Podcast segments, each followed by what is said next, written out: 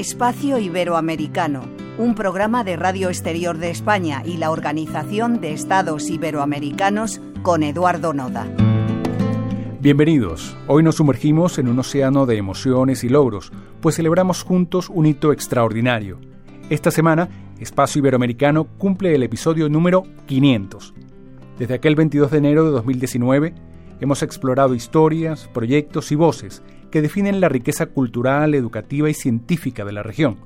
Como el canto de las ballenas que resuenan en los vastos mares, cada programa ha sido una melodía única que ha llegado hasta ustedes y lo seguirá haciendo.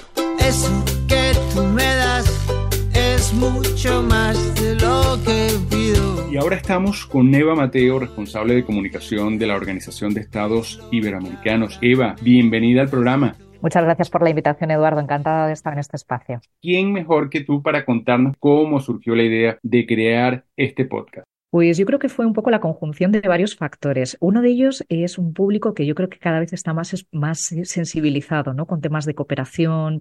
Por otro lado, creíamos que desde la Organización de Estados Iberoamericanos teníamos mucho que contar, muchos proyectos interesantes que realizamos en los 23 países en los que tenemos presencia. Y por último, Radio Nacional de España, que nos brindó la oportunidad, esta magnífica oportunidad de encontrarnos con los oyentes. Eva, si te parece, vamos a escuchar cómo ha evolucionado precisamente el programa desde su inicio con María Dolores Salviac.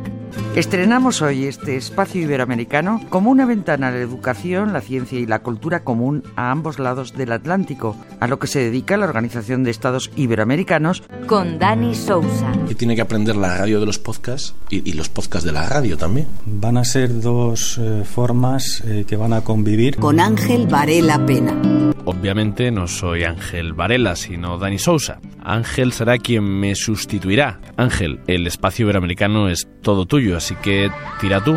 Gracias, Dani. Pues ya que un gallego le da el relevo a otro gallego, ahora ha llegado la hora de que tú contestes a las preguntas.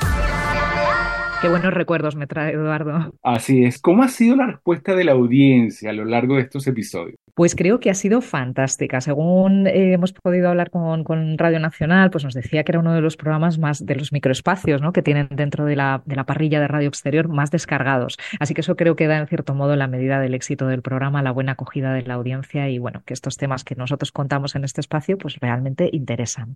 Ahora bien, ¿recordarás alguna experiencia memorable relacionada con la creación de algún episodio? Pues recuerdo siempre uno que hicimos con, en colaboración con la Fundación Astur, junto con ellos la OEI tiene un programa para ayudar a combatir la soledad no deseada de las personas mayores. Y, por ejemplo, pues nos colamos en la Casa de Maravillas, una mujer mayor que participa de este programa y, bueno, pues nos contó un poco cómo es esa, esa sensación ¿no? de, soledad que pueden sentir nuestros mayores en algunos momentos y cómo desde organizaciones como la OEI ayudamos a, combatirla. Y luego, por supuesto, siempre recuerdo eh, a los premiados del Premio de Derechos Humanos Arnulfo Romero, que es un premio iberoamericano eh, en el que premiamos iniciativas de educación en derechos humanos humanos y bueno, pues eh, siempre nos aporta ¿no? esa, esa sensación de que estamos entre todos construyendo un mundo mejor y que estas experiencias se premian. ¿Cómo, ¿Cómo se seleccionan a los invitados y también cuál ha sido esa experiencia a la hora de colaborar con ellos y que colaboren evidentemente con el programa?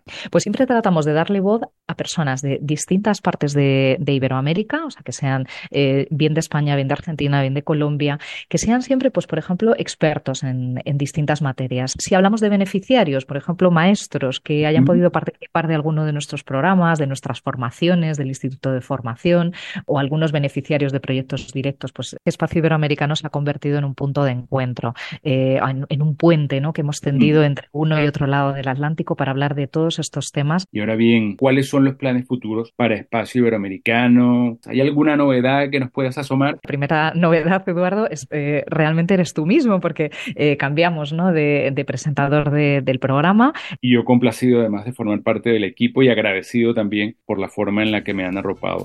Y que la educación, la ciencia, la cultura, los derechos humanos, las lenguas eh, son aquello que nos une y, y, en donde encontramos ese punto, ese punto en común y ese punto de encuentro sobre el que construir. Eva Mateo, responsable de comunicación de la Organización de Estados Iberoamericanos, muchísimas gracias. Gracias a ti y por lo menos a por otros 500 programas más. Así que gracias por estar. En la próxima cita de Espacio Iberoamericano seguiremos celebrando nuestro episodio 500. Les recordamos que nos pueden seguir a través de la señal de Radio Exterior de España en su página web y en los canales de la Organización de Estados Iberoamericanos. Les dejamos con el recordado Pau Donés, Jarabe de Palo y eso que tú me das. Gracias a ti seguí remando